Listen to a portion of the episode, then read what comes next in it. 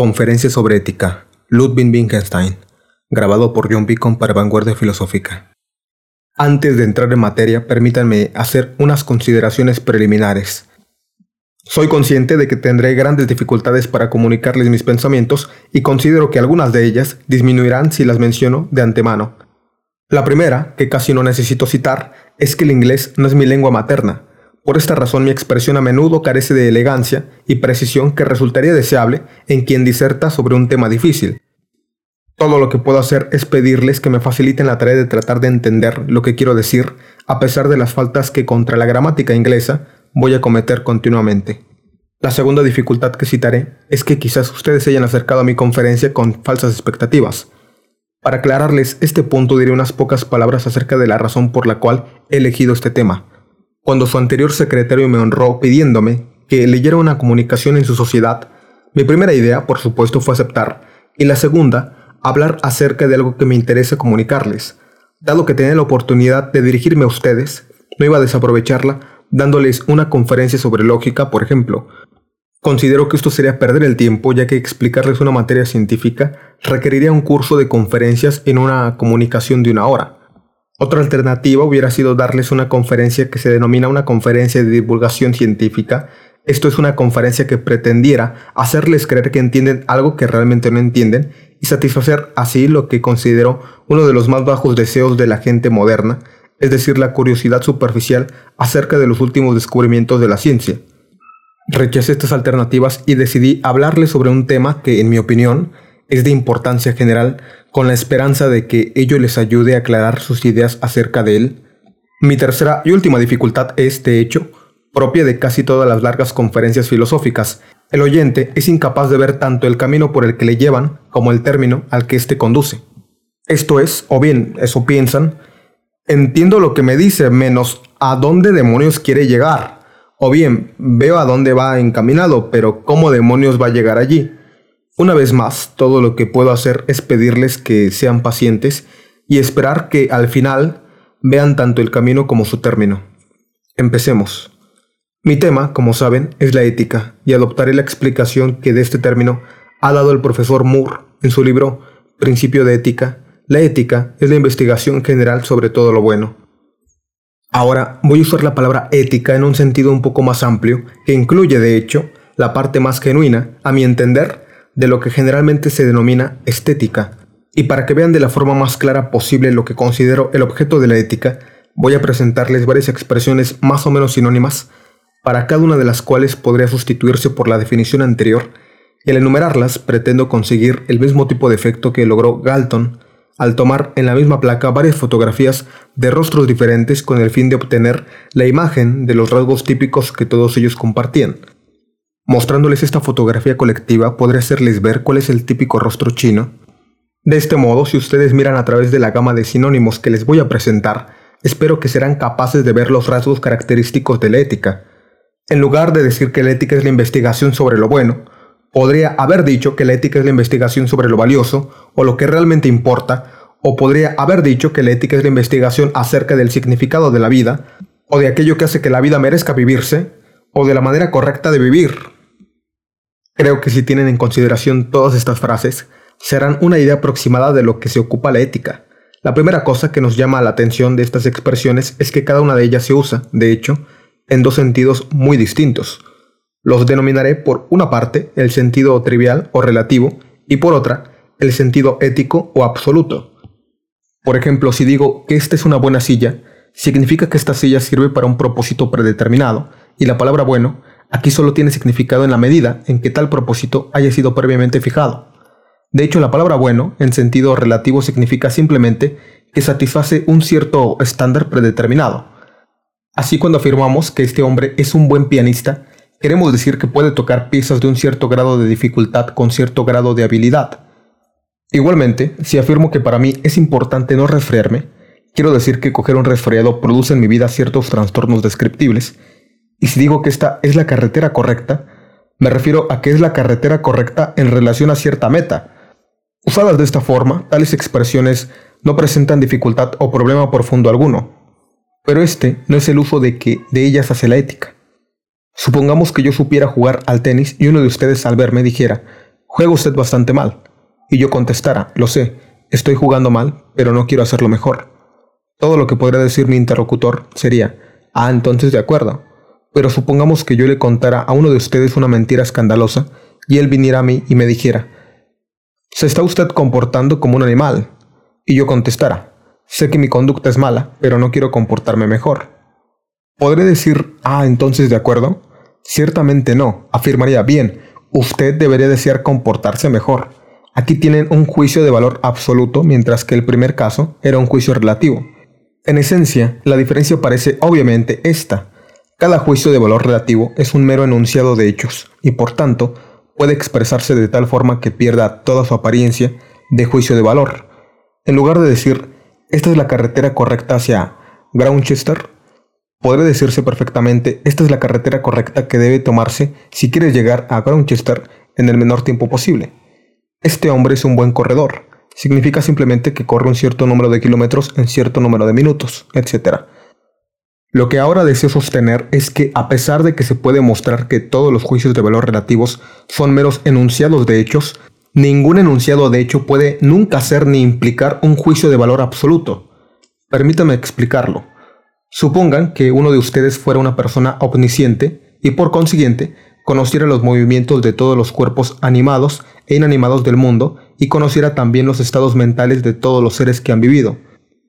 Supongan además que este hombre escribiera su saber en un gran libro. Lo que quiero decir es que este libro no incluiría nada que pudiéramos llamar juicio ético, ni nada que pudiera implicar lógicamente tal juicio. Por supuesto contendría todos los juicios de valor relativo y todas las proposiciones verdaderas que pueden formularse pero tanto todos los hechos descritos como todas las proposiciones estarían en el mismo nivel. No hay proposiciones que en ningún sentido absoluto sean sublimes, importantes o triviales. Quizás ahora alguno de ustedes estará de acuerdo y esto lo llevará a evocar palabras de Hamlet. Nada hay bueno ni malo si el pensamiento no lo hace tal, pero esto podría llevar de nuevo a un malentendido. Lo que Hamlet dice parece implicar que lo bueno y lo malo, aunque no sean cualidades del mundo externo, son atributos de nuestros estados mentales. Pero lo que quiero decir es que mientras entendamos un estado mental como un hecho descriptible, este no es bueno ni malo en sentido ético. Por ejemplo, si en nuestro libro del mundo leemos la descripción de un asesino con todos los detalles físicos y psicológicos, la mera descripción de estos hechos no encerrará nada que podamos denominar una proposición ética. El asesinato estará en el mismo nivel que cualquier otro acontecimiento como por ejemplo la caída de una piedra, Ciertamente la lectura de esa descripción puede causarnos dolor o rabia o cualquier otra emoción. También podremos leer acerca del dolor o la rabia que este asesinato ha suscitado entre otra gente que tuvo conocimiento de él, pero serían simplemente hechos, hechos y hechos y hechos, y no ética. Debo decir que si ahora considera lo que la ética debiera ser realmente, si existiera tal ciencia, este resultado sería bastante obvio. Me parece evidente que nada de lo que somos capaces de pensar o de decir puede constituir el objeto, la ética. No podemos escribir un libro científico cuya materia alcance a ser intrínsecamente sublime y de nivel superior a las restantes materias. Solo puedo describir mi sentimiento a este propósito mediante la siguiente metáfora.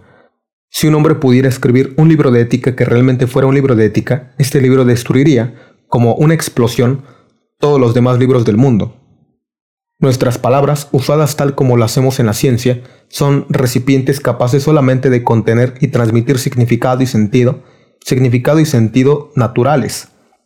La ética, de ser algo, es sobrenatural y nuestras palabras solo expresan hechos, del mismo modo que una taza de té solo podrá contener el volumen de agua propio de una taza de té por más que se vierta un litro en ella.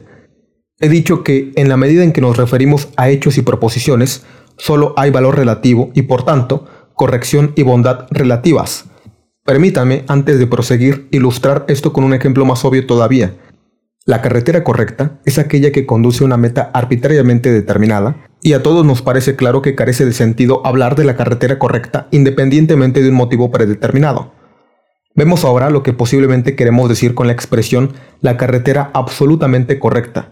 Creo que sería aquella que al verla todo el mundo debería tomarla por necesidad lógica o avergonzarse de no hacerlo.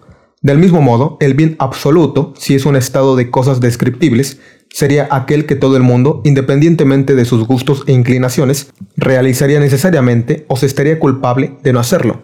En mi opinión, tal estado de cosas es una quimera. Ningún estado de cosas tiene en sí lo que me gustaría denominar el poder coactivo de un juez absoluto. Entonces, ¿qué es lo que tenemos en la mente y qué tratamos de expresar aquellos que, como yo, sentimos la tentación de usar expresiones como bien absoluto, valor absoluto, etc.?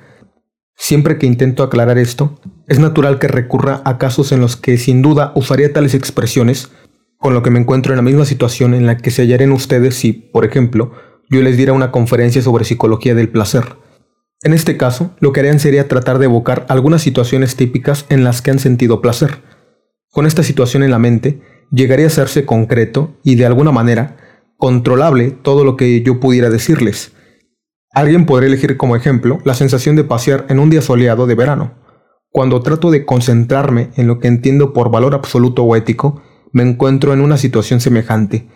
En mi caso me ocurre siempre que la idea de una particular experiencia se me presenta como si en cierto sentido fuera, y de hecho lo es, mi experiencia por excelencia. Por este motivo, al dirigirme ahora a ustedes, usaré esta experiencia como mi primer y principal ejemplo, en la medida de lo posible voy a describir esta experiencia de la manera que les haga evocar experiencias idénticas o similares a fin de poder disponer de una base común para nuestra investigación. Creo que la mejor forma de describirla es decir que cuando la tengo me asombro ante la existencia del mundo.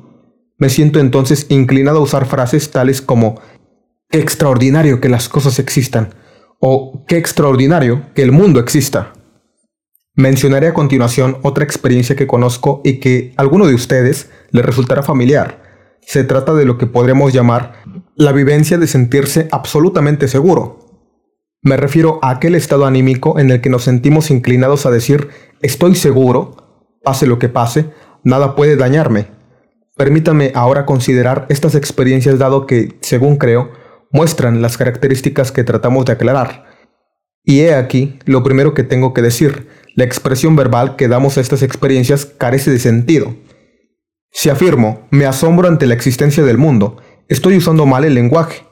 Me explicaré. Tiene perfecto y claro sentido decir que me asombra que algo sea como es.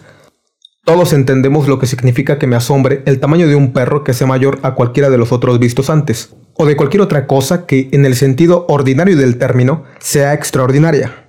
En todos los casos de este tipo, me asombro de que algo sea como es, como yo podría concebir que no fuera como es. Me asombro del tamaño de este perro, puesto que podría concebir un perro de otro tamaño, esto es, el tamaño normal, del cual no me asombraría. Decir me asombro de tal y tal cosa, sea como es, solo tiene sentido si puedo imaginármelo, no siendo como es. Así, podemos asombrarnos, por ejemplo, de la existencia de una casa cuando la vemos después de largo tiempo de no visitarla y hemos imaginado que, entre tanto, ha sido demolida. Pero carece de sentido decir que me asombro de la existencia del mundo porque no puedo representármelo no siendo. Naturalmente, podría asombrarme de que el mundo que me rodea sea como es. Si mientras miro el cielo azul yo tuviera esta experiencia, podría asombrarme de que el cielo sea azul y que, por el contrario, no esté nublado. Pero no es a esto a lo que ahora me refiero. Me asombro del cielo, sea cual sea su apariencia podríamos sentirnos inclinados a decir que me estoy asombrando de una tautología, es decir, de que el cielo sea o no sea azul. Pero precisamente no tiene sentido afirmar que alguien se está asombrando de una tautología. Esto mismo puede aplicarse a la otra experiencia mencionada, la experiencia de la seguridad absoluta. Todos sabemos qué quiere decir en la vida ordinaria estar seguro. Me siento seguro en mi habitación ya que no puede atropellarme un autobús. Me siento seguro si he tenido la tos ferina y por tanto ya no puedo tenerla de nuevo.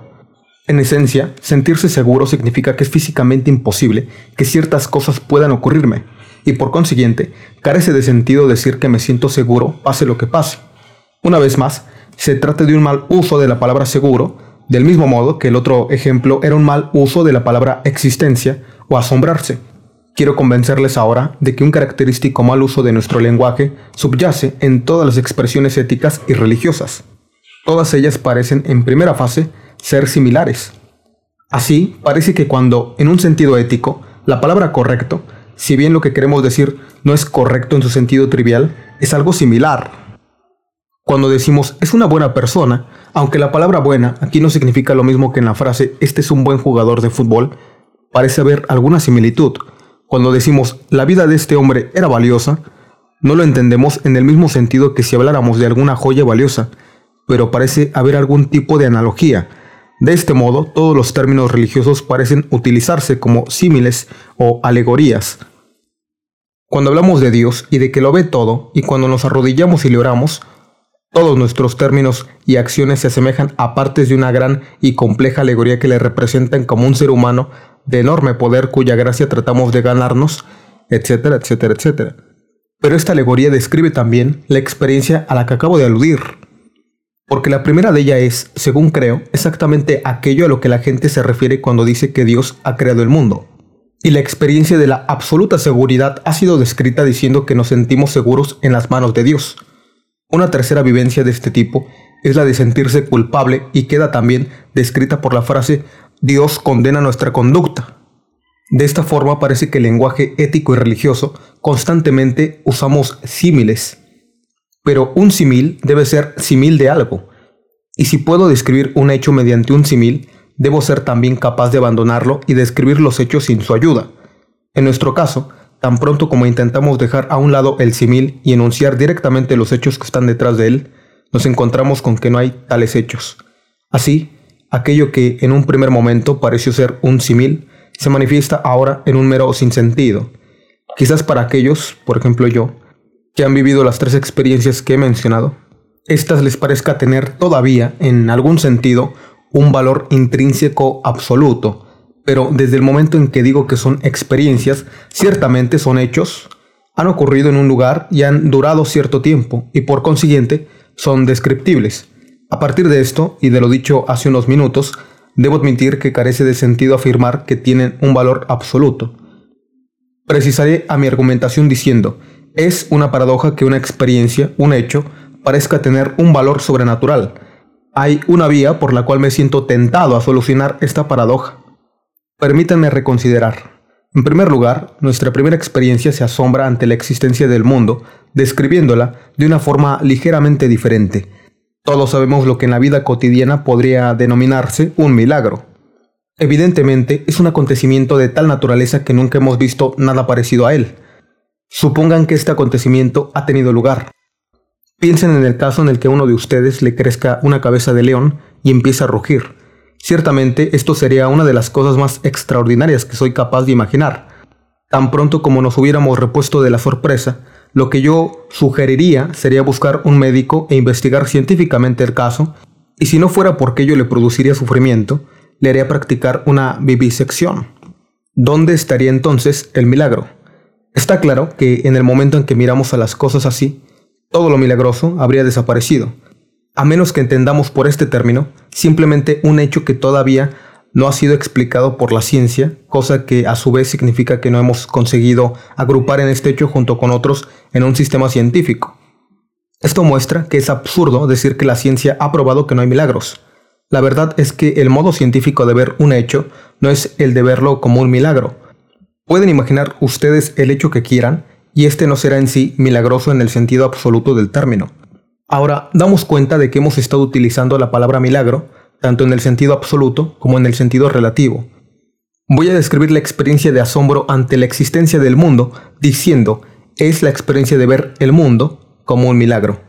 Me siento inclinado a decir que la expresión lingüística correcta del milagro, de la existencia del mundo, es la existencia del lenguaje mismo, pero entonces, ¿qué significa tener conciencia de este milagro en ciertos momentos y en otros no?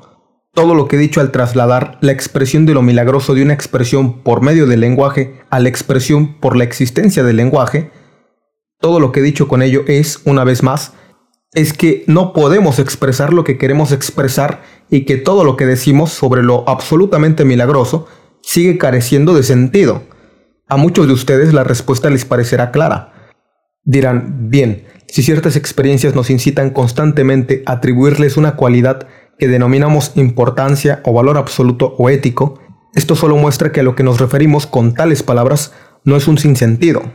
Después de todo, a lo que nos referimos al decir que una experiencia tiene un valor absoluto es simplemente a un hecho como cualquier otro, y que todo se reduce a esto. Todavía no hemos dado con el análisis lógico correcto de lo que queremos decir con nuestras expresiones éticas y religiosas.